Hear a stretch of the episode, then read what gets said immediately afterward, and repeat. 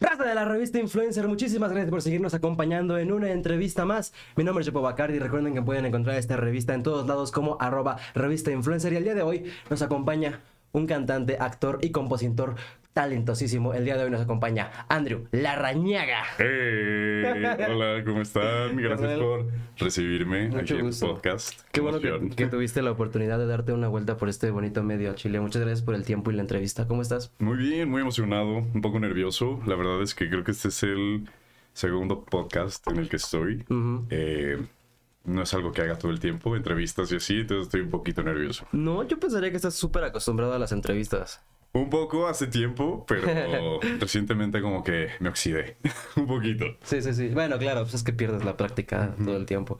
Pero bueno, no, pues la neta, muchísimas gracias, güey. Qué gusto tenerte aquí. Gracias. Otro Libra en el set. Yeah, ¿eres Libra? Soy Libra. Eh, Somos bien chidos, la neta, sí o no. y somos raros de encontrar también, porque no conozco muchos Libra. ¿Neta? No, yo conozco, yo conozco bastantes, ¿eh? ¿En O sea, serio? como que sí me rodeo de gente chida. Complicados también para tomar decisiones, es mi coco, de verdad. ¿Verdad que sí? Es que, es que eso es lo que yo digo, híjole, es que está bien complicado. No, o sea, como yo, yo la neta intento no ser tan supersticioso de ese tema, pero sí está bien complicado. Como con toda la gente libre que me juntas, como sí tenemos problemas de decisión. La neta sí. No, es horrible. muy raro que nos llevemos mal con alguien. Claro. ¿sabes? O sea, como que no, no somos personas conflictivas. Y sabes qué, justo hablando de lo de las decisiones, es muy chistoso porque me pasa que en decisiones importantes de mi vida, creo que he tomado muy buenas decisiones, pero en decisiones básicas, cotidianas, como ¿qué vamos a comer hoy? ¿O qué película ver? no? Sí. Ahí de verdad es un pánico de no me pregunte por favor. Bueno, un restaurante, ¿sabes? Como ¿qué vas a pedir? Yo soy de los que se espera a que todos en la mesa pidan para saber qué voy a pedir. De verdad, porque entro en pánico. Sí, sí, sí. No, y luego vas a esos restaurantes en donde hay como 325 mil cosas de, del menú. Es como, no sé. Es complicado. Lo que usted quiera, lo que aquí me recomienda. Pero bueno, los libras somos mágicos. Somos top, la verdad. ¿eh? top tres mejores signos zodiacales. Total. Nosotros. Oye, la verdad estoy muy impresionado con tu voz. Creo que es algo que te dicen todos este, muy, muy seguido, pero la verdad sí estoy muy impresionado con lo, con lo grave que, que es tu voz, o sea, como lo deep que es. Como de, de- ¿Cuándo te empezó a cambiar la voz? ¿Siempre Pues, fue así? No, siempre fue así. Cuando el doctor me sacó, le dije, ¿qué pedo, doc? Hey, No, no, que me, me dio una nalgada y le hice, "Ah". No, este. No sé, la verdad, no recuerdo. Recuerdo que mi voz cuando era más chico era bastante aguda. Em, de hecho, hasta cantaba ópera así como. ¿Sabes? Pero sí, muy loco. Y este. Me empezó a cambiar, creo que muy temprano, como a los 13, 14. Pero no fue como un cambio tan drástico, sino como que fue siendo como progresivo. Hasta que pues ya. Así hablamos hoy en día. Espero Claro. que, que mañana no se agrave más. No, pero es que aparte tienes tu manzana de Adán, ¿no? Sí. Eso, eso no sé, la verdad. Biólogos, este, científicos, comenten aquí abajo. Supuestamente todos los hombres tenemos Ajá. la manzana de Adán, pero algunos lo tienen más desarrollada que otra. Sí, y entre claro. más se, le- se les marque a los vatos, más grave la tienen. Por ejemplo, ubicas a Jacob Elordi. Sí, claro. Él la tiene súper Ah, sí, sí, sí. Él tiene aquí una pelota así. La manzana. Cabe aclarar. Cabe aclarar que No me refiero a la manzana. no lo conozco. Desafortunadamente todavía no lo conozco. Espero conocerlo algún día. Próximamente. Y tocarle la manzana. Nada, Justo Oye. hablando de tocar la manzana. Te quiero contar una anécdota. Ajá. Hace mucho. eh, conocí a una chica, una seguidora. Y muy chistoso. Pues tú esperas que a lo mejor se acerquen contigo, te saluden, te digan, oye, me gusta lo que haces, eh, una foto, algún autógrafo, lo que sea. Es muy lindo cuando, cuando pasa eso. Pero me pasó muy chistoso que jamás me imaginé que me iban a preguntar esto. Y fue como de, oye, ¿te puedo preguntar algo? Y yo como de, sí, claro. ¿Esto u otra cosa? ¿Te puedo tocar la manzana? Literal, fue como, ¿te puedo tocar la manzana? Y pues me saqué de pedo, la verdad. Y fue como, em, no. Y fue como, no, mejor tomemos una foto. Y ya nos la tomamos. Y este, y mucho tiempo después me la volví a encontrar. eh, yo estaba en una banda. Y em, empezó a gritar y se acercaron muchas chicas a la camioneta en la que estábamos y, y se asomó literal por la ventana y dijo, hola, ¿te acuerdas de mí? Yo soy la que te quería tocar la manzana. Entonces la manzana de Adán tiene su sex appeal. Sí, ¿eh? es sex Sí, appeal, genera. sí, exactamente. es muy masculino. Total. Totalmente. No mames, qué chido, la Muy neta. cagado. Pues bueno, este, ahorita estamos platicando de todo eso. Obviamente has hecho varias cosas en tus cortos 25 años de edad. ¿Cuándo, ¿cuándo empezaste a dedicarte a todo este tema de la artisteada? Eh, la verdad es que es que desde que tengo memoria, eh, yo vengo de familia de actores y actrices. eh, la actuación es algo que me gusta mucho, que no he practicado mucho eh, en, en mi vida.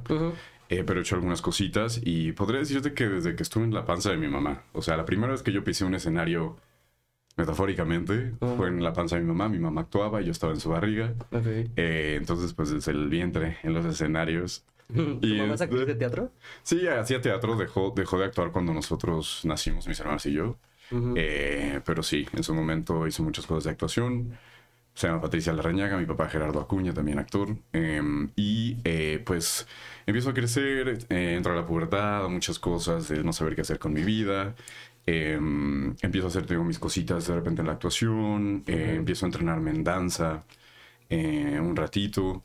Y mira, todo se acomoda porque llega a mí una audición para entrar a una agrupación musical, una boy band. y este y quedo en esta agrupación y se llamaba Urban Five. Para los que no sepan, hay mucha gente que en redes me sigue desde hace mucho y que la verdad se ha mantenido ahí y se lo agradezco mucho a la gente que ha estado conmigo desde mis inicios, pero también por las redes y, y el boom que ha habido eh, con lo que hago en redes, pues ha, ha llegado nueva gente.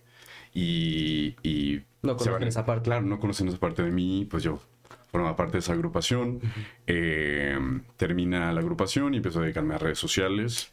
Eh, y pues sí, o sea, la verdad es que creo que ha sido durante toda mi vida, eh, por momentos, pero yo creo que bien, bien, eh, al 100 dentro de, de esta carrera artística en el 2013-14.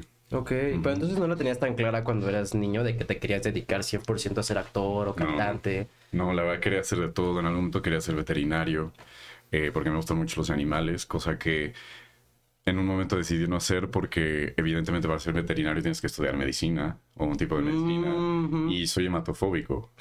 o sea, la sangre a mí me mata, de verdad. Es como de que me hacía una cortadita, ya me estaba desmayando, sentía que se me salía el corazón y el alma por la herida, ¿no? Entonces, eh, pues veterinario, arquitecto, eh, ya sabes, eh, decirle a mi mamá, mamá, en algún momento yo te voy a construir tu casa, cosas Ay, así. eh, de todo, la verdad, pero llegó un momento en el que no sé, como que empieza como este, yo creo que la artistía que está ahí en las venas como que empieza a, a pompear y a, y a- y a fluir y, y, pues me empieza a llamar mucho y me empiezo a meter y, y una cosa llevó a la otra y, y pues logré muchas estamos. cosas. Y aquí estamos, la verdad es que sí, lo- me siento muy contento porque siento que he logrado muchas cosas, por ejemplo en mi carrera musical que jamás pensé que iba a lograr tan pronto. Sí, sí, sí. Eh, también en redes sociales el, el apoyo de la gente que ve mis videos, mis estupideces y a la hermanastra más fea. A la hermanastra más Sí, hay gente comentando así como de ¿Cómo? ¿La hermanastra más fea estaba en Urban Five? Wow. literal, literal, es ella, es ella. Qué chido. Oye, justamente yo, yo traía algunos datos sobre ti, porque me, me puse a investigar, obviamente. Hiciste tu tarea. Un poco, un poco sobre tu vida. Y justamente traía ese dato de que eres hematofóbico. Sí. Que para quienes no lo sepan, no es miedo a las hemas, es eh, miedo a, A la los sangre. hemos. A los hemos. Sí. Miedo No, a la sangre. A la sangre. ¿Cómo te diste cuenta de eso? Pues, ¿sabes qué? Que desde que tengo memoria también, o sea, siempre ha sido algo que, que me, me genera como... ¿Cómo explicarlo? Es como que... Como que... No sé, es algo mental que se refleja como en mi cuerpo, en sensaciones, como que me empiezo a sentir como débil, como que siento que se me baja el azúcar. Empiezo a bostezar mucho porque pues así se oxigena el cuerpo. Es muy loco, como que... Como que ya he analizado también todos esos procesos por los que paso cuando me empiezo a sentir así. He hecho muchos ejercicios de respiración como eh, mentales también, como para decir, a ver, no, yo soy más fuerte que esto, ¿sabes? O sea, no, sí. o sea, no pasa nada, o sea, es, parte de mi cuerpo, es, es, es algo que, que pues va dentro de nosotros, Es natural, total, y no lo, Qué bueno, no no. lo logro, porque es algo que te digo, como que va pasando, y desde Claro. que tengo memoria, te digo, en la escuela, un, un día eh, estábamos en, en la clase de deportes y estábamos jugando básquet. Que, ojo, soy malísimo para los deportes. Entonces, eh, me, me avientan el balón o me pasan el balón y, y yo no lo, no lo alcanzo a tomar y entonces se me doble un dedo. Mm, Pero, pues pasó que se me torció, bla, bla, bla. Subimos a clases, a las siguientes clases, y yo soy muy sugestivo y muy aprensivo. Entonces, empecé a sentir mucho dolor en el dedo, y entonces yo me empecé a mal viajar, y, y empecé, empezó a hacer una bola. Entonces yo me empecé a imaginar que mi hueso se había como salido y que era lo que se estaba viendo. O sea, que todo no, mal, o sea, el todo mal. Literal, te lo juro. Es como que. Y yo, ya, ahí fue. De repente recuerdo que volteé a ver a mi mejor amiga y me dice, ¿estás bien? Y volteo a ver al maestro y me ven así de que todos me empiezan a decir que me vea palidísimo, me mandan a la enfermería, me pusieron oxígeno. llamaron a mi mamá No. para que fuera por mí porque me torcí el dedo en deporte. o sea, No. sí, soy muy delicado. Imagínate la escena de tu mamá llegando a la enfermería de la escuela y su niño así con oxígeno. No, ya sé, se sacó de ¿Qué le onda. Le dijeron, ¿qué pasó? Se torció el dedo en, en básquetbol y fue como... Pero mi mamá me conoce, o sea, sabe cómo soy y la verdad, pues me comprendió. Es muy comprensiva, la verdad. Muy amorosa. Ay, no, qué lindo. Sí, sí. Pero entonces desde siempre te ha dado como cosita. O sea, ¿y qué haces cuando te cortas? Trato de no cortarme. soy muy cauteloso, ¿no? Pues que la verdad es que pues son cosas que a veces no puedes evitar, son accidentes. Y te digo, me ha pasado que me corto y pues me pasa. O sea, hay, hay veces que lo controlo un poco más y hay veces que no tanto. Claro. Pero pues es parte de, es parte de lo que soy, de, de mi mente. Fíjate, yo, yo, o sea, ya aprendiendo a pensar en esos límites, o sea, bueno, a mí me da miedo la oscuridad. Ok. Pero así como de que no me. te prives, pue- ¿no? Ajá, que me- no pueda quedarme a oscuras, pues igual y no tanto. no O sea, estoy- soy muy débil. No, es cierto, no, pues es- no sé, o sea, la verdad lo he intentado. Y es parte de mí. Yo creo que ya es algo con lo que a lo mejor tendré que aprender a vivir y, apren- y aprendido a vivir. No, está padre. Aparte, seguramente hay mucha gente allá afuera que se siente sola siendo hematofóbica y dice, sí, es. Total, es muy feo, es muy feo. Eh, pero todo bien. O sea, Bueno, qué cool. estamos vivos. y afortunadamente nunca me han operado de nada. Entonces, Ay, no. bueno, solo de una muela del juicio hace poco. Que por cierto no me las he sacado. Si algún dentista que me jure y me prometa que me anestesia totalmente para sacarme las muelas del juicio, eh, yo jalo. Por favor, mándeme DM. Oye, alguna vez también otro dato sobre ti que, que me, me encantaría saber el contexto es que alguna vez comentaste que te atacó un caballo. Sí. ¿Cómo estuvo eso? Fue muy extraño. Este. eh, recuerdo, justo, mi familia actuaba. Eh, era como una compañía teatral familiar en la que, pues, mi familia llevaba eh, teatro eh, a lugares en la República Mexicana en los que nunca había llegado el teatro. Mm, Entonces era como, pues, también una labor muy linda el llevar teatro a gente que, pues, nunca lo había visto. Claro. Y señoras grandes que, por ejemplo, yo era muy chiquito, pero mi mamá me contaba que, que llegaban y le decían como eh, llorando gracias porque yo pensé que me iba a morir sin ver teatro alguna vez en mi vida o cosas así, ¿me explico? ok. Entonces eh, eran viajes muy lindos en familia, en un autobús, en los que pues visitábamos muchos lugares de la República, pue- pueblos muy chiquitos. Y una vez nos tocó em, presentarnos, bueno, presentar la obra en, como en un foro que estaba al lado de un, de un circo, de una carpa que se había como puesto en un, como en una explanada. Ujú. Entonces recuerdo que compartíamos como un patio, eh, el teatro y el foro y el circo. Y pues en ese entonces aún habían, yo era muy pequeño, aún habían animales en los circos. Horrible. Eh, entonces eh, recuerdo que, no sé por qué, pues yo era muy pequeño y jugaba con cualquier cosa. Entonces había como un pedazo como de hula espuma. Ok. Y pues yo empecé a patearlo jugando. Y recuerdo que lo pateo y como que se sale como a la vista de un camper que había Ajá. como más hacia la explanada. Entonces voy atrás del, del pedazo de, de una espuma y entonces no sé por qué volteo y veo tres caballos que no eran muy grandes, según eran como potros, que es un caballo más joven, eh, viéndome, pero uno de ellos así, muy cerca. Y literal, literal como de caricatura. Empiezo a ver que hace así con la pata, como en la tierra, como No. para empezar a correr hacia mí. Y entonces, pues mi reflejo yo fue correr. Y supongo que al correr el caballo me empezó a perseguir. Yo recuerdo que volteaba y lo veía cada vez más cerca. O sea, yo era un niño, eh, eh, evidentemente me iba a alcanzar, ¿no? Claro. Entonces, eh, nada más sentí un putazo en la espalda y recuerdo que volé y lo único que, que recuerdo es que vi el cielo porque terminé así acostado en el piso, en el pasto, y empieza, empiezan a salir mis tíos y mi mamá empiezan a gritar y pues espantan al caballo, se va el caballo y pues dicho y hecho yo me llevan al doctor y literal yo tenía en la espalda así, como si me hubieran dibujado la los dientes del caballo, la mordida, No. en una playera blanca que tenía. Ok. Y digo, al levantarme la playera, tenía un raspón, yo creo que de los dientes. Sí. Eh, pero afortunadamente no me, no me pescó bien, porque pues si no, yo creo que si me hubiera pues agarrado un buen cachos, me No, explico. sí, sí, sí. Yo creo que al correr pues solo me, me empujó con, con el hocico y, y volé. Literal. No, Entonces man. sobreviví al ataque de un caballo. Qué peligroso. ¿Cómo cuántos años tenías? No sé, tendría como 8 o 9. No, pues estuvo Sí. chiquito. Digo, afortunadamente a esa edad los morros son flexibles. Exacto. Sí, todo les pasa y no pasa Y nada. también nos recuperamos muy rápido de lesiones y todo, entonces Ajá, efectivamente. sobreviví. wow, qué mágico. Es que justamente creo que es como cosas que te toca vivir cuando tienes una familia que está como tan metida en el medio, Sí. ¿no? Que te ataque un caballo.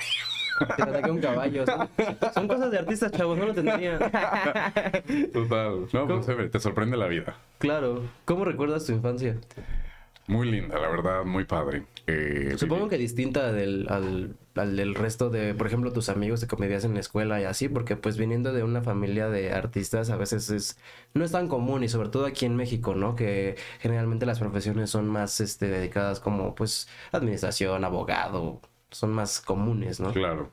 Pues recuerdo que fue, pues no creo, sí, creo que fue bastante común. eh, en el sentido de que pues jamás nos impusieron algo. eh, como muchas veces a muchos niños les pasa que pues los meten a, a trabajar eh, en proyectos sin que quieran hacer eso, cosas así, ¿no? Tu mamá infartadísima porque quería ser arquitecto, ¿no? Literal. Bueno, no, la verdad siempre me ha apoyado, pero pues sexta generación de actores y actrices, me explico, era como... O sea, sus abuelos, sus papás de ellos también fueron actores. Claro, mi mamá es peruana, Ok. mi papá es mexicano, mi abuelo materno chileno, mi abuela era peruana y mi bisabuela materna argentina.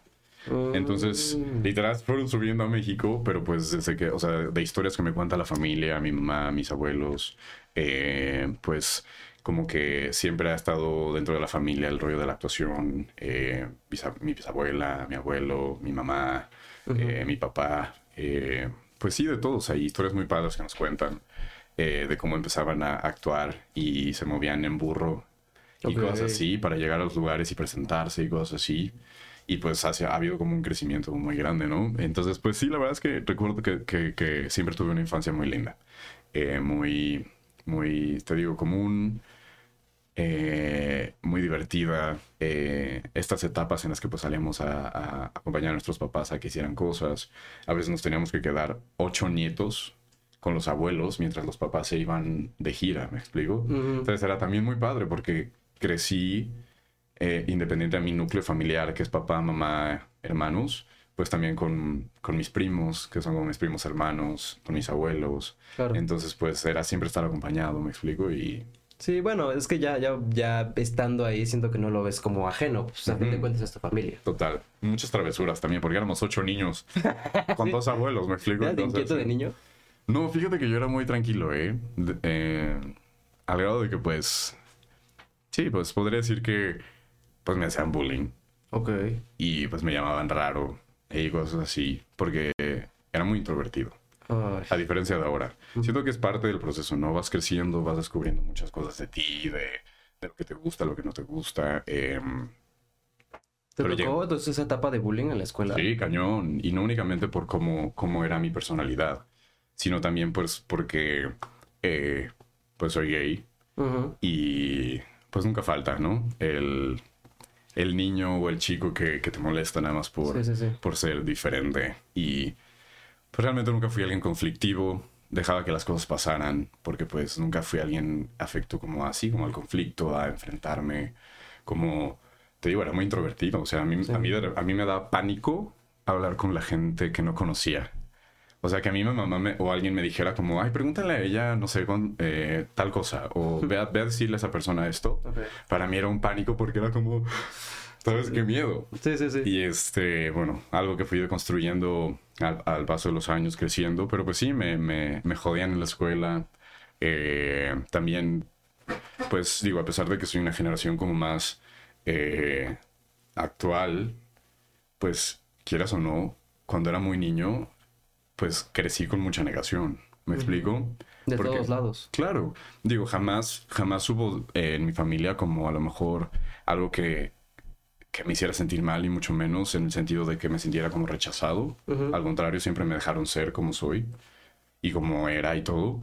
Pero eh, nunca, a pesar, te digo, como soy una generación más, más actual, eh, a pesar de eso no crecí con referentes como los que hay hoy en día en la tele, en, en películas. Que No, te- y hasta hace no mucho todavía era como un tabú, o sea, todavía sigue siendo un tabú para muchísima gente.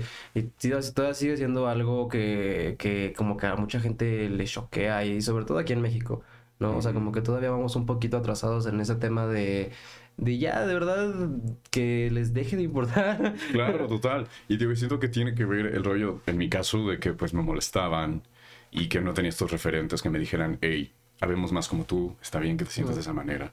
Era, era muy feo porque, por ejemplo, me daba pánico hablar con la gente y también algo que me daba pánico era que la gente se acercara y me dijera, ¿te puedo preguntar algo? Porque lo primero que yo pensaba Te puedo era... tocar la manzana. Literal, literal, yo decía, me va a tocar la manzana. Otra vez. No, no, oye, pues, era el rollo de, de, pues, yo decir, fuck, ya sé qué pregunta va a venir. ¿Eres gay?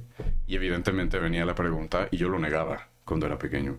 Porque tenía miedo, ¿me explico? Sí, sí, sí. Porque crecías con la idea de que te molestaban por ser diferente, eh, que era algo mal visto, que, que pues no estaba bien, ¿me? Que aparte, ajá, justo, que está mal, o sea, creces con toda esa culpa internalizada de sociedad y tantos factores que ni siquiera sabes realmente de dónde viene, solo Ajá. como que no sabes si está bien o está mal, o si eres la única persona que se siente así. Y Cuando eres niño, ahorita afortunadamente pues tenemos, o afortunado, desafortunadamente tenemos las redes sociales, no sé cómo afecte a los más pequeños, pero justo cuando, pues más, más o menos tenemos la misma edad.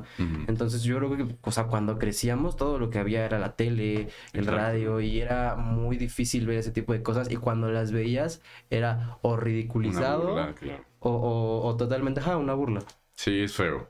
Pero pues la verdad es que me valió madres. O sea, la verdad es que a pesar de que pasaba eso en la escuela y todo eso, como te dije, siempre me mantuve fiel a quien soy. A lo mejor en su momento no me hallaba y, y lo llegué a negar por, por temor, pero siempre fui como fui y me fui desenvolviendo y la verdad es que llegué a un punto en el que me sentí cómodo en mi piel, en lo que soy y, y la verdad es que ahora soy muy feliz. Ay, qué bueno. La verdad que bueno. Y sobre todo ya en estas, en estas épocas en las que creo que cada vez a menos gente le importa. Exacto. La verdad, así debería haber Así sido debería siempre. ser, la verdad. Ni siquiera nada más es como de dame un premio, no, no, no, o sea, nada más que te dé igual. Exacto. Vive y deja vivir. Exactamente. Aparte te aseguro que tus bullies jamás tendrán la oportunidad de cantar en el Foro Sol. Ahora, hablando de los bullies, vueltas que da la vida, porque ya creciendo, una vez fui a un antro, Ajá. y un antro gay, y una de las personas que me molestaban en la secundaria, por sorpresa, estaba por ahí. wow. Sí, muy fuerte. Sí, pues es que aparte, sobre todo, bien dicen que lo que te choca, te checa. ¿no? Exacto, O sea, es como de, ay, cómo me molesta ese chavo guapísimo. Pero justamente hablando de, de estas experiencias que esa gente no va a poder vivir, estuviste en esta banda que creo que yo que marcó la adolescencia de muchísimas chavas y muchísima gente, que fue Urban Five. Así es. Wow. La verdad es que un proyecto en el que aprendí muchísimas cosas, conocí muchísima gente, viví, como te dije, experiencias y cosas dentro de mi carrera que jamás me imaginé que iba a vivir tan pronto, como cantar en otros países, pisar escenarios dentro de México tan grandes como dijiste, el Foro Sol, es, o sea, Sí, eso. digo, es una locura, digo, no fue un, un concierto propio, fue un- unos premios, que entonces eran los premios Telehit, y este. Y fue muy loco porque estuvimos en el Foro Sol al mismo tiempo que estuvo One Direction. Fue su último concierto en México. En esos premios. Fue su última Ah, presentación. cierto. Estuvo Fit Harmony también. eh, muchos artistas que en su momento y sigo admirando. eh, y fue una experiencia, una locura. De repente, de verdad, algo que jamás haré. Hasta se me pone la piel chinita porque ¿Cómo, ¿Cómo recuerdas ese día? ¿Cómo fue la cronología de todo ese día? ese día, primero el, el fucking tráfico hacia el Foro. Horrible, de verdad. Sí. Nosotros con el, porque éramos cinco chicos en la, en la banda, eh, con el, pues con el éxtasis y, y la euforia de, de, de pues vamos a presentarnos aquí, me explico. Claro. De que una hora en el tráfico, no, No. pues se nos bajó la adrenalina. ¿sabes? Entonces ya era como de fuck, no, no llegamos. Recuerdo que llegamos, eh, fue muy cool porque eran dos edificios. Evidentemente One Direction, el- el fenómeno que era One Direction, Sí, claro. no estaban en el lugar en el que estábamos todos los artistas que nos íbamos a presentar. Ellos tenían un edificio aparte. Ok. Los estaban como en otro edificio. Claro, claro. Y los demás, Fifth Harmony y todos lo- los demás que íbamos a estar en esa noche que no me acuerdo, estábamos ya en un edificio y pues que es que entras como a los ves los camerinos y ves los nombres en las puertas, Fifth Harmony, ves los demás artistas que ahorita la verdad no recuerdo. Y muy cool, este pues estar en, en ahí, ¿no? Cerca de esos artistas que admiras y que... ¿Tuviste la oportunidad de hablar con alguno de ellos? Con los de One Direction no. Te digo que estaban como al otro lado, literal era de que iban al escenario y se iban. Ok. Entonces, eh, con Fifth Harmony en esa ocasión no, porque también la logística estuvo como muy rara, pero en algún momento estuvimos, nos invitaron a los premios Juventud en Miami y fue la primera vez que yo las vi a ellas, Camila Cabello. Wow. Eh, yo las vi en la alfombra y la verdad a mí me valió y yo grité Harmony, así como, como loco y, y voltearon las cinco así como, ¿qué onda? Se sacaron de onda, pero vieron que estábamos en la alfombra y que éramos también cinco chavos Ok. y pues dijeron, ah, pues a lo mejor son un grupo. Entonces, muy linda, Camila Cabello se acercó. Y, y fue muy lindo porque me acuerdo de esta anécdota, la verdad, fue muy, muy agradable ella. Fue como, eh, hola, ¿cómo te llamas? Eh, eh, me dice, ah, me llamo Camila. Y le digo, ya, ya sé quién eres. y, entonces, y entonces me dice, ¿y tú cómo te llamas? Y yo le digo, bueno, todo el mundo me dice Andrew, pero mi nombre es Andrés. Y yo le digo, Andrés. Y me dice, Andrés. Y se como. Y entonces yo me quedé como, ok. Y entonces eh, recuerdo que estábamos intercambiando pues, una conversación muy agradable, muy amena. eh, la verdad, muy, muy, muy chida. O sea, como muy padre. Y recuerdo que llega uno como desde su seguridad. Y le dice como, Camila, let's go. Y entonces me dice, no, Andrés, y me agarra así, y yo como, "Ah". Y entonces ya nos volvimos a encontrar más adelante, y súper linda, nos vuelve a saludar. Em, la verdad es que tuve la fortuna así de conocer y codearme en eventos y en escenarios con artistas muy cañones, que yo no podía creer, o sea, extraño Sí, eso. sí, la sí, verdad. real. Extraño eso. Entonces, estás ese día ahí en, en este edificio aparte. ¿Cuánto tiempo pasa desde que llegan hasta que ya suben al escenario? La verdad no recuerdo, pues, un ratito en lo que, pues, de repente, ya sabes que el retoquito de maquillaje, como que vocalizar un poco. eh, ¿Tenías algún ritual antes de subirte al escenario? Sí. ¿Cuál? Eh, algo digo, no siempre te lo graba, pero yo intentaba que, pues, bueno, cuando tú vas como a, como, como, como cantante, cuando estás como en algún venue o, en- o vas a dar algún concierto o estás como en unos premios o algo, la verdad es que siempre hay esta tensión de que, de que te ponen como, eh, pues a, a tu equipo le preguntan qué necesita el artista o qué, qué, qué quiere, ¿no? Ujú. Entonces, pues tú tienes la, la, la posibilidad de decir, oye, sabes que me gusta esto y algunas veces, no siempre, está en tu camerino, me explico, como para estar al 100 para pues poder darlo todo, ¿no? Ujú. Eh, y cómodo. Entonces, algo que yo siempre necesitaba antes, digo, yo no sé si es mi esquizofrenia, pero Un Xbox. necesitaba, siempre, siempre llevo conmigo dulces, Ok. me encantan. Entonces siempre necesitaba gomitas en el camerino y no sé por qué yo creía que, que comiendo gomitas iba a cantar como mejor. De verdad, no sé, no sé, o sea, como que me sentía bien, o sea, Sí. No, pues justo son rituales, o sea, son cosas que no importa si es real o no, yo lo tengo que hacer para que salga bien la total, cosas. es psicológico también, Sí, ¿sabes? O sea, sí. eso te motiva y te, te da como la, la, el azúcar para hacer las cosas, ¿me explico? Sí. Entonces, pues sí, gomitas, es algo que siempre pedía, que hubieran dulces en mi camerino.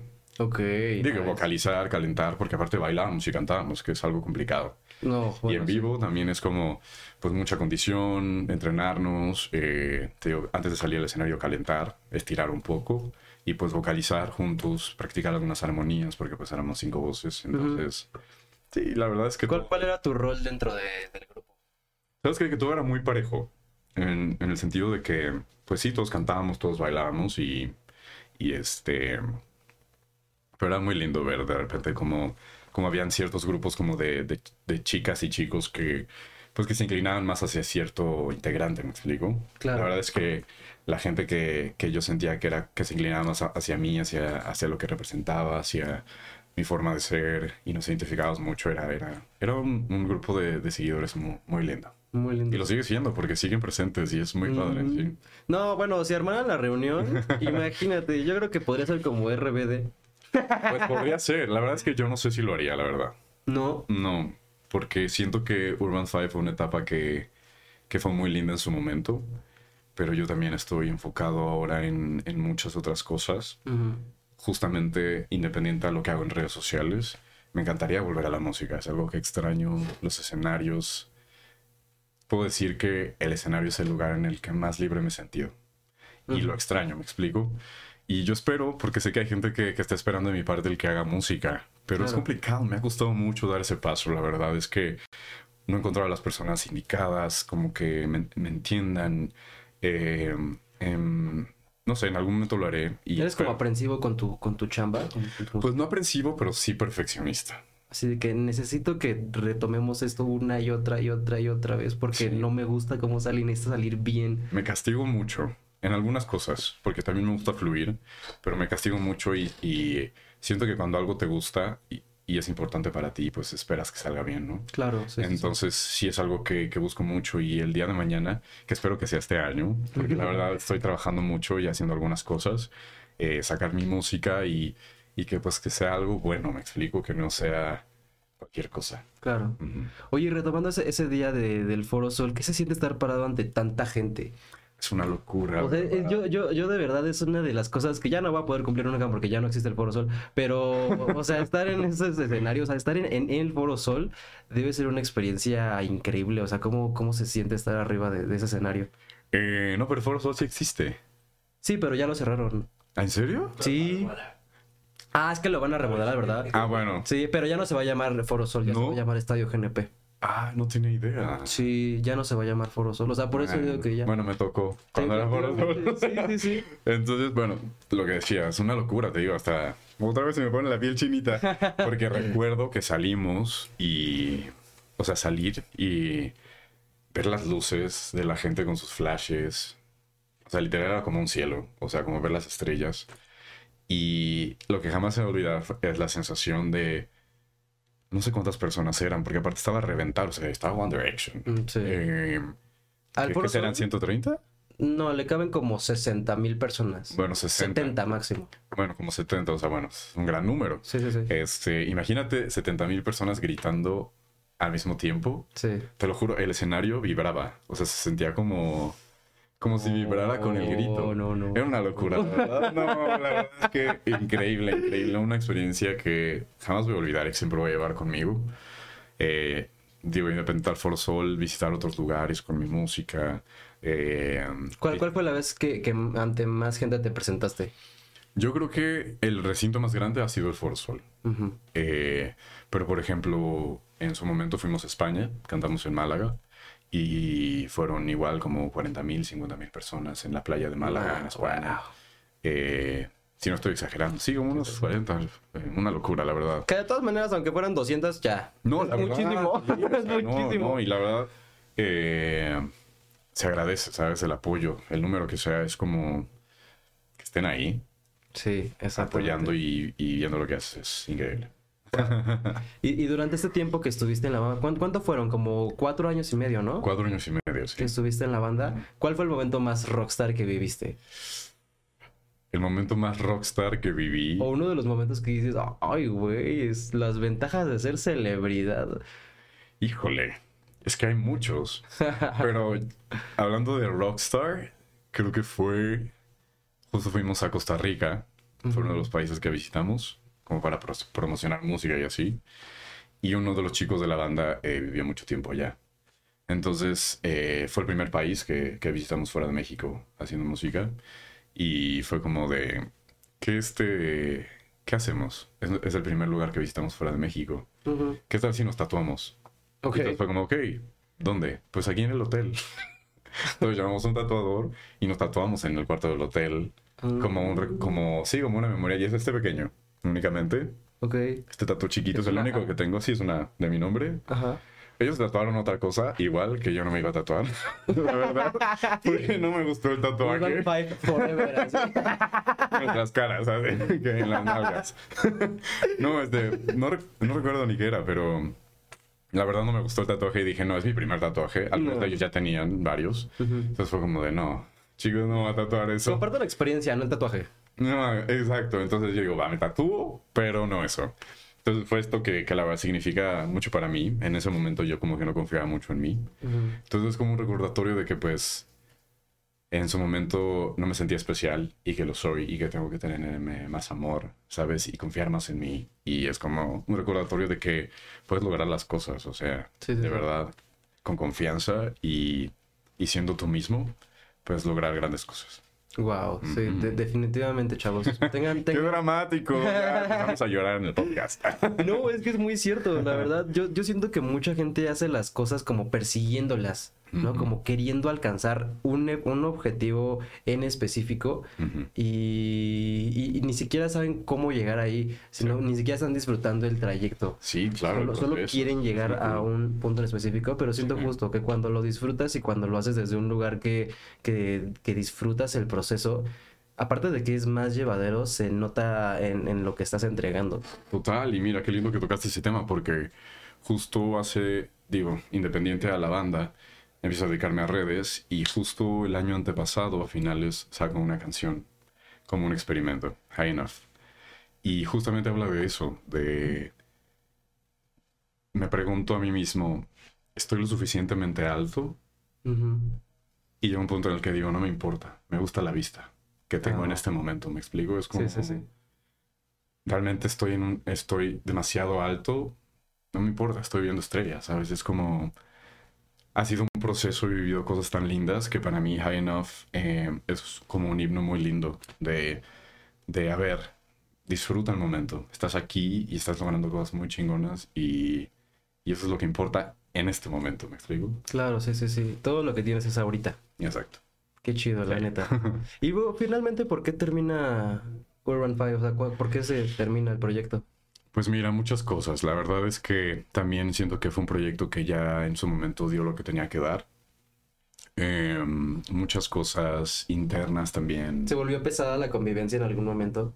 ¿O siempre fueron buenos colegas? Pues es, es como una relación de, de- o sea, eran, eh, nos pasamos 24/7 juntos, cinco Claro. chavos. Habían de repente conflictos, los solucionábamos, jamás hubo como, como hay un rollo. Evidentemente, pues yo conectaba más con algunos que con otros. Pues como en la vida misma, ¿me explico? Claro, sí, sí, No siempre sí. conectas con todo el mundo. Eh, pero siempre hubo como un buen rollo. Este, ¿Y por qué termina? Pues porque, como te dije, siento que tenía que dar lo que tenía que dar. Este, también siento que crecimos dentro de este, de este proyecto. También nuestras prioridades, necesidades cambiaban. Eh, yo me encontraba en un momento difícil en, eh, económicamente muchas cosas que a mí no me permitían disfrutar del todo el proyecto. Eh, lo que estaba viviendo también, o sea, eran como dos realidades muy, muy, dos realidades pa- paralelas muy alejadas. Que contrastan mucho, ¿no? Exacto, porque un día yo podía estar cantando en el Foro Sol frente a miles de personas, dando un concierto, teniendo una firma de autógrafos donde habían filas muy grandes, y llegaba a mi casa y honestamente a veces no tenía para comer. Era muy difícil, ¿sabes? Y muchas veces pasan que, pasa que eres pequeño y tienes muchas metas y sueños y dices, aunque no me paguen, ¿me explico? Yo lo hago porque es lo que me gusta, es mi sueño, es mi meta y a lo que iba, empiezas a crecer, cambian tus necesidades, tus prioridades. Entonces llegó un punto en el que pues ya no empatábamos y ¿Cómo? Pero, pero, ¿y, y a dónde se iban todo el dinero de las regalías y los shows? Y, porque, pues, imagino que, imagínate para llevar una banda internacionalmente a distintos países, aparte pon- colocarla en radio, televisión, sí, pues de eso no solamente se invierte muchísimo dinero, también entra muchísimo dinero. claro. O sea, ¿no, no, tú, tú nunca viste reflejadas las ganancias de lo que ganaba el grupo? Pues era, no sé, es que es complicado porque pues hay como muchos eh, filtros y cosas así, me explico, dentro de un equipo. La verdad es que todo se ve fácil, pero hay, hay como muchos engranes, dentro Claro. de la industria musical, en todos lados. O sea, nunca ves lo que pasa tras bambalinas, ¿no? Y lo que pasa detrás de las cámaras. Entonces, este, es muy loco porque nos iba muy bien, pero no se veía reflejado en ese aspecto, ¿sabes? En el, en el económico. Era como... eh, es que no sé cómo explicarlo. Em, es muy raro. Sí, o sí, sea, eran sí. cosas, o sea, porque la gente de verdad se sacaba de onda. O sea, la gente que pues le he contado y cosas así era como, ¿cómo puede ser posible si se veía que les iba increíble? Ujú. Y sí nos iba muy bien, pero pues había muchos socios, muchos intermediarios, muchas cosas que pues absorbían esa cuestión, ¿me explico? Ok. Sí, a lo mejor a veces también lo que pasa es que lo que se mete es, pues, o sea, es quedar tablas, literalmente. Literal, muchas veces sí. O sea, digo, pero la verdad yo me quedo con las buenas experiencias, con lo bonito que viví. Eh, fue una, una etapa muy linda de mi vida, que me enseñó muchas cosas y que Sí, me sí, formó también como artista y como persona. eh, a darme más confianza, a, a no dejarme, a, a ir por lo que quiero Sí. y no dejar que me impongan muchas cosas. Wow, sí. No, porque aparte supuestamente, o sea, quiero pensar que cuando estás en una agrupación en la que varias cosas no solo dependen de ti, como que pierdes un poco de independencia, ¿no? Sí, totalmente. Y la verdad es lo que te digo, crecimos y también es válido que quieras volar del nido. Hasta el de la casa quieres volar, ¿no? O sea, ya también te empiezas a visualizar de diferentes maneras, eh, en diferentes lugares, eh, con diferentes metas. Entonces, pues ya llegó un punto en el que fue, bye, nos vamos. Eh, iba a seguir el grupo, pero yo decidí salirme Ok. Porque yo estaba en un momento en el que yo ya me sentía mal, inconforme con lo que estaba pasando. Eh, para mí ya no era un disfrute, sino un desgaste.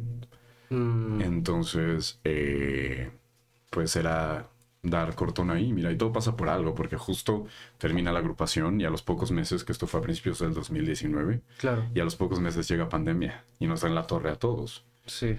Yo tomé esa decisión, es a lo que iba con lo que somos Libra, y que para las decisiones importantes de la vida creo que tomó muy buenas decisiones. Pero también tenemos buena intuición. Totalmente, creo que es eso, creo que es eso. Y creo que mi intuición eh, me dijo, sabes que hasta acá, córtale ahí porque si no las cosas van a seguir igual y para ti va a ser el permanecer estancado también. Claro. Entonces termina la banda y llega pandemia.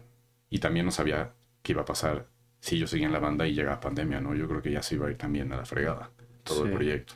Entonces, pues mira, todo pasa por algo, llega pandemia y es donde me empiezo a dedicar a hacer contenido en redes, le doy un chance a las redes sociales, que todo va de la mano, ¿eh? En la Ujú. banda yo también ya venía haciendo pues contenido, compartíamos nuestro día a día, ensayos, compartes tu música como, como artista, o sea, todo va de la mano al final del día Sí, sí, claro. pero no como creador de contenido. Entonces, termina la banda y, y digo, bueno, pues a ver, voy a experimentar esta nueva faceta y parte de mí y es muy cagado cómo, cómo, se, ha, cómo se ha dado.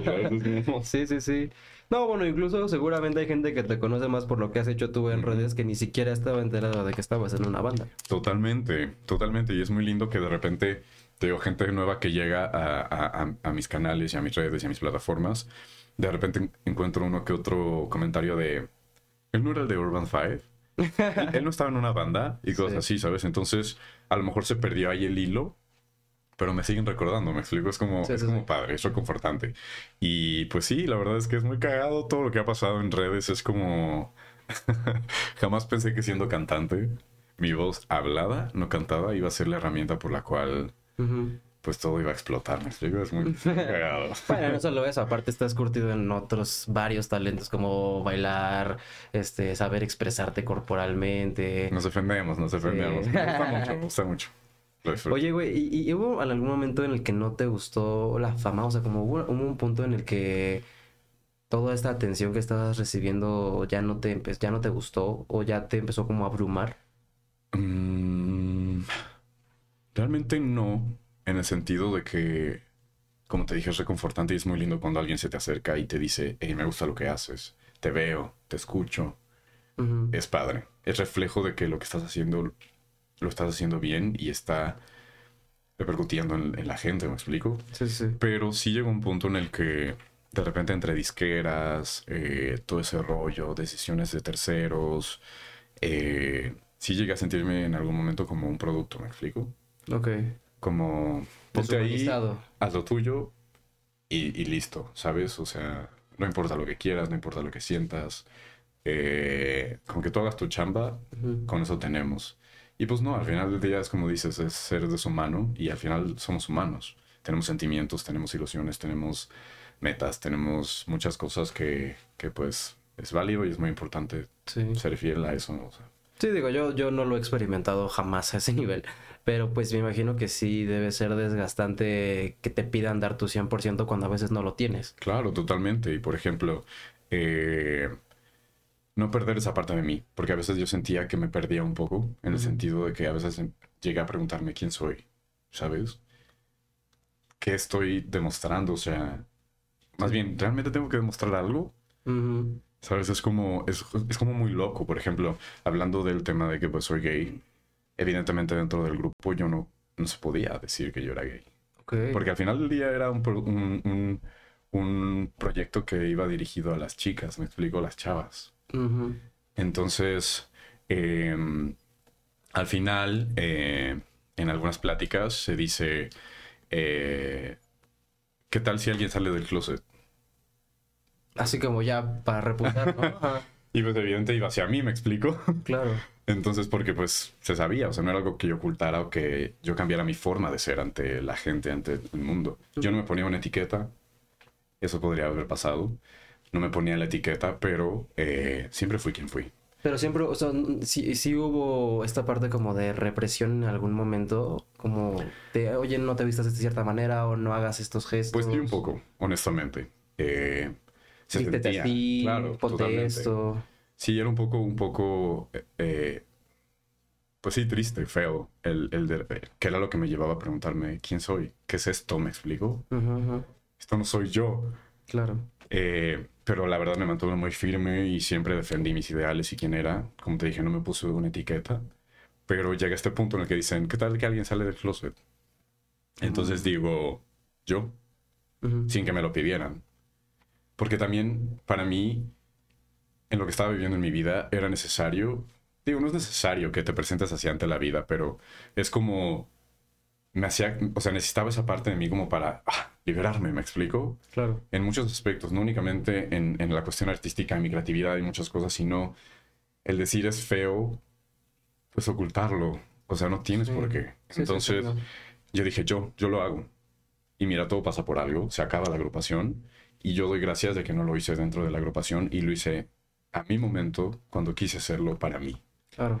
Y entonces empiezo a dedicarme a redes y no siento que se lo debía a alguien porque no es algo que debas de hacer o debérselo a alguien o como te digo, este, eh, deberle a alguien algo, pero eh, era más quiero hacerlo, Quiero hacerlo, claro, para sentirme bien conmigo mismo, para sentirme libre, para expresarme como, como realmente soy. Entonces hice un video en el que salgo del closet y con miedo, con mucho miedo. Y, oh sorpresa, la respuesta fue increíble. Y el apoyo de la gente que ya me seguía en el grupo y que empezaba a seguirme en redes fue muy lindo. Y, en un principio, cuando, cuando expones esta parte de, ti, ¿cómo te sentías antes de hacerlo? ¿Te sentías nervioso? Tenía miedo triste. Tenía mucho miedo por, por el que dirán. Siempre nos pasa.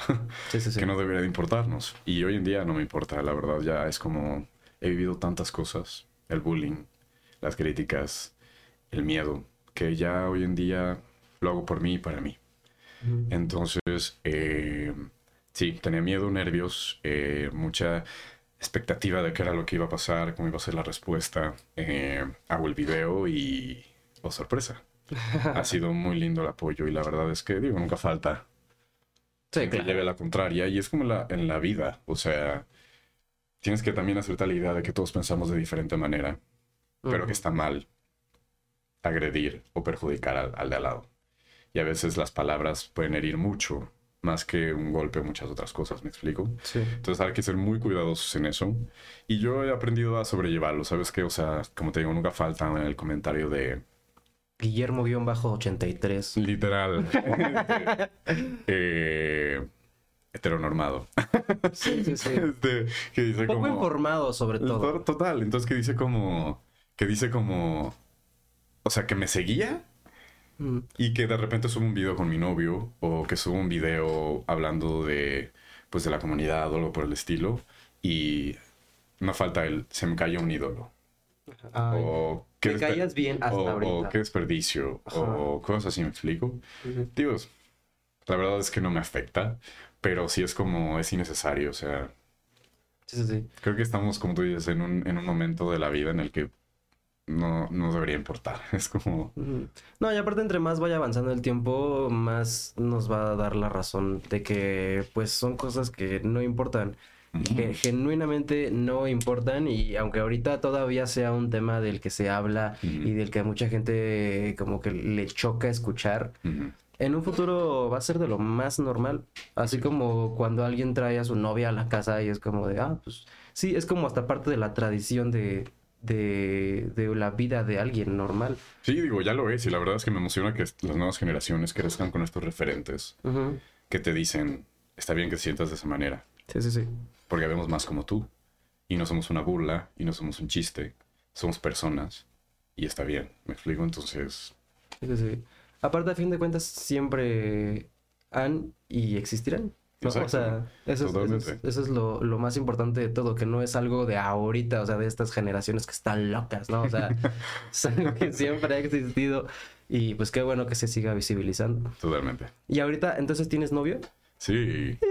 Se llama Lean. mucho- bueno, si no lo conocen, se llama Lean Salinas. ¿Cómo, cómo? Lean Salinas. Lean Salinas. Leandro. Ok. Eh, llevamos ya casi seis años. ¿Seis años? Sí. De mi vida. O sea, entonces, ¿desde cuándo se conocieron? Yo lo conocí estando en el grupo. Mm. Y también fue uno de los motivos por los cuales yo decidí abrirme al 100%, porque conocí a una persona que a mí me ha brindado mucha felicidad, mucho apoyo, que llegó un momento en el que yo me sentía muy perdido y eh, yo no podía decir que estaba con él. ¿Me explico? Qué feo. Entonces es feo.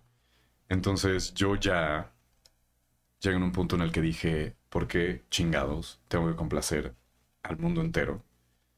Si esta es mi vida, con mi pareja, y me encantaría el día de mañana compartirlo y que sepan que estoy con él. ¿sabes? Sí, sí, sí. También fue el- uno de los motivos por los cuales lo hice, independiente de que lo hice para mí. eh, era algo que quería compartir de mi vida, ¿me explico? Sí, y no sí. estarlo ocultando, ni mucho menos, es horrible. Y pues nada, eh, sí, llevamos casi seis años ¿Cómo se conocieron? por redes sociales. La magia de las redes sociales. Uniendo familias. Este, sí, la neta, este... Tinder, nada, no. No, está bien. La neta. No, no, no, fue en Tinder, fue por, fue por Instagram. Y Por ti. fue por Instagram. eh, bueno, pero estas, todas estas plataformas, Tinder, Sí. Grindr, todas estas, pues la neta es que No, la neta. eran muchas parejas. O sea, yo, yo les puedo asegurar que si ustedes se meten a Bumble o a Tinder, salen enculados. Así, así. Se los digo. O sea, es, es increíble porque, bueno, pues también para eso están diseñadas, ¿no? Pero. Total, total. Guau, sí, sí, sí. No lo dudo. Entonces, pues sí, nos conocimos por Instagram. Eh, él me manda un DM que yo vi una semana después. Y me pone como, hey, me gusta tu estilo, cosas así. Y yo como, hey, tú también. Pero yo no sabía si él era gay o no. Entonces empezamos a platicar y pues una cosa llevó a la otra y este, como que ya empezamos como a, como que le dije como, gracias guapo. Entonces ya como que el guapo como que le dio pie a, ok, ¿sabes? Sí, sí, sí. Porque aparte tampoco sabía que yo era, porque pues yo estaba en la banda y no, no lo decía, me explico. Ujú. Entonces, eh, como que ya empezamos a conocernos, mensajes se convirtieron en videollamadas, hartas horas de la madrugada, platicando, conociéndonos. eh, y de repente él me dice como, voy a ir a México. Y yo, ¿qué? O sea, ¿no es, ¿no es de aquí de la ciudad? no, eres argentino. Ah, ok. Él estaba en Argentina, yo acá. Y pues todo fue a distancia. Ok. Nos separaban 3.618 kilómetros. No. Literal, me sé, me sé, me sé el Wow. número. Y este. Entonces empezamos a platicar. eh, teníamos mapeado, estuvimos platicando como 6, 7 meses. Teníamos mapeado que, que él viniera todavía medio año después, o sea, un año a distancia. eh, por cuestiones de su trabajo y cosas que él tenía, pues también tenía su vida en Argentina. Eh, y todo se acomoda y de repente en un momento me dice, ¿qué crees? Me voy en una semana para allá y yo... ¿Qué? ¿A vivir? Pues a- no, a venir como a probar suerte, porque él es modelo, también se dedica a redes. Ajá. Pero pues a, a probar suerte, tenía muchas ganas también de conocer México, eh, conocerme, conocernos. Eh, ¿Cuánto tiempo antes de conocerse llevaban hablando por, por redes? como seis meses Ajá. y esperábamos que fueran seis meses más. Ok. Pero se adelanta todo, se acomoda todo allá en su vida y me dice, ya me quiero ir para allá. Entonces yo le digo, ok, va. Pues también en la incertidumbre de... Jamás me ha pasado el enamorarme de alguien a distancia y empezar a sentir cosas por alguien a distancia, por un mensaje, por una videollamada, ¿me explico? También era nuevo para mí, entonces existía la incertidumbre de... Ok, está chido por mensaje y por videollamada, pero ¿cómo va a ser en persona? ¿Va a ser la misma química? Eh, ¿Nos vamos a gustar en persona? ¿Qué te dio más nervios? ¿Subirte al foro solo o conocerlo en persona? Conocerlo. Conocerlo, de verdad. Solo son papá. ¿Eso qué? No, también me dio nervios, pero sí, conocerlo estaba yo de que me moría. Entonces voy a, re- a recibirlo al aeropuerto con mi hermana Patty y una amiga muy querida de ese entonces. Les digo, oigan, me ayudan, conocí a este chico en redes, va a venir a México, me acompañan. Y pues yo dije, pues ayúdenme a documentar Ok. pues, nuestro encuentro, porque si funcionan las cosas, creo que sería un recuerdo muy lindo. Mm, ¿Me explico? Entonces, eh, eh, ya lo conozco, eh, él estaba muy tímido, muy penoso, yo, yo también, pero yo fui como el más aventado, le di un piquito. ah, y él dice que se murió de nervios. Eh, el video está de hecho en mi canal de YouTube, este, eh, creo que está como conociendo a mi novio por primera vez, que este video lo subí un año después de haberlo conocido, Ok. por lo mismo de la banda. Eh, y porque yo lo guardé en un cajón, eh, salgo del closet, eh, empiezo a, a- a compartir más aspectos de mi vida, de lo que soy. Y entonces cumplimos un año y, nuestro y el regalo de aniversario que le hice fue, de repente fue como, oye, yo grabé nuestro encuentro. Entonces lo edito y doy el video de nuestro primer encuentro. Ay, no, qué lindo. Estuvo muy chido, Qué la verdad, muy lindo. Y pues ya, lo- el resto es historia. Hemos vivido cosas muy lindas y ya seis años es muchísimo. Sí. ¿Qué, ¿Qué es lo que Y en años gay son siglos. En años que son así. De verdad. Son como los años perro, ¿no? Así Sí, que son. Es como, de verdad, es como... Es loco, de verdad, pero tenemos amigos que es como de... ¿Cómo pueden durar tanto? Ya seis años y es como que... Si duras dos, tres meses ya es como... Increíble, ¿sabes? Es como Sí, sí, sí. récord. Wow. ¿Y qué dirías que es lo que más te gusta de él ahora ya a seis años de haberse conocido? ¿Qué es lo que más me gusta de él? Tanto física como mentalmente. el hombre en el que se ha convertido, porque pues también ya han sido seis años en los que hemos también crecido juntos, ¿me explico? Eh, lo responsable que es, lo sincero que es, eh, lo hermoso que es, porque es un papucho. no, la verdad es un guapísimo, me encantan sus ojos, su sonrisa, eh, la forma en la que se expresa. em, es un, un gran ser humano. Y la verdad me siento muy afortunado de estar al lado de él, construyendo y viviendo muchas cosas, porque también es un gran pilar y apoyo para, para, para lo que soy y lo que hago, ¿me explico? Claro, sí, sí, sí. Ujú. Ay, wow. Sí. Un aplauso para el amor. Triunfó el amor. ¡Qué bello amor! Oye, pues felicidades, la neta, Gracias. qué trayectoria tan chingona, digo, sobre todo siendo pues, tan joven todavía, o sea, seguramente te falta muchísimo camino por recorrer. Eh, ¿Quieres volver a la música próximamente? Entonces, pues te deseo lo mejor, de verdad, yo sé que te va a ir muy bien porque tienes mucho carisma, tienes mucho ángel y sobre todo eres una persona muy sincera consigo misma y con los demás. Entonces eso, eso inevitablemente se, se refleja en la gente. Y pues ya traes todo el apoyo de, de, de la gente que te quiere, la gente que te apoya. Sí. Entonces, pues la neta te deseo lo mejor, carnal. Muchísimo gusto. Muchas Ya gracias. llegamos al final de, de esta entrevista, la neta, qué chido. Oh, Muchísimas yo quería gracias por- seguir chismeando. Ah, podemos seguir chismeando, ¿eh? Yo tengo un podcast. Puedes Genial, va, pues podcast. vemos algo. Sí, para la gente que, que era platicona en el salón y nunca tuvimos un espacio, ya tenemos uno. Exacto, totalmente. Sí, entonces podemos seguir platicando en, en el podcast después. Ahí nos pasamos el Instagram y nos ponemos de acuerdo para seguir chismeando. Me late. Yo jalo. Pues Entonces, gracias pues, por el tiempo. sí, muchísimas gracias por, a ti por el tiempo, por la entrevista. Gracias a ustedes por habernos sintonizado en una entrevista más. Gracias a producción, gracias a toda la gente que está detrás de cámaras haciendo esto posible. Y recuerden que nos pueden seguir en todos lados como arroba revista influencer para que no se pierdan las fotos que vamos a estar haciendo ahorita. Hoy no, la verdad es que increíble. Mucha pose. Sí, no, se ve que vienes curtido en eso, la verdad. Un poco, no soy modelo, pero me gusta. Traes el outfit de la hermana, eh, la más fea. Obvio, obvio, traigo el vestido morado. No, no se pierdan esas fotos, por favor. Sí, por favor, no se pierdan esas fotos en arroba revista influencer. Recuerden que me pueden encontrar en todos lados como arroba Jopobacard. ¿A ti? También pueden encontrar en todas las redes como Andrew Larranaga. Mi nombre es Andrew Larrañaga, pero nunca hay ñ en ningún lado. Así que Andrew Larranaga. Muchísimas gracias, carnal. La neta, qué chido conocerte. Muchísimo Igualmente. gusto. Y pues nos vemos en otra entrevista para la revista. Muchísimas gracias por habernos visto. Bye, bye.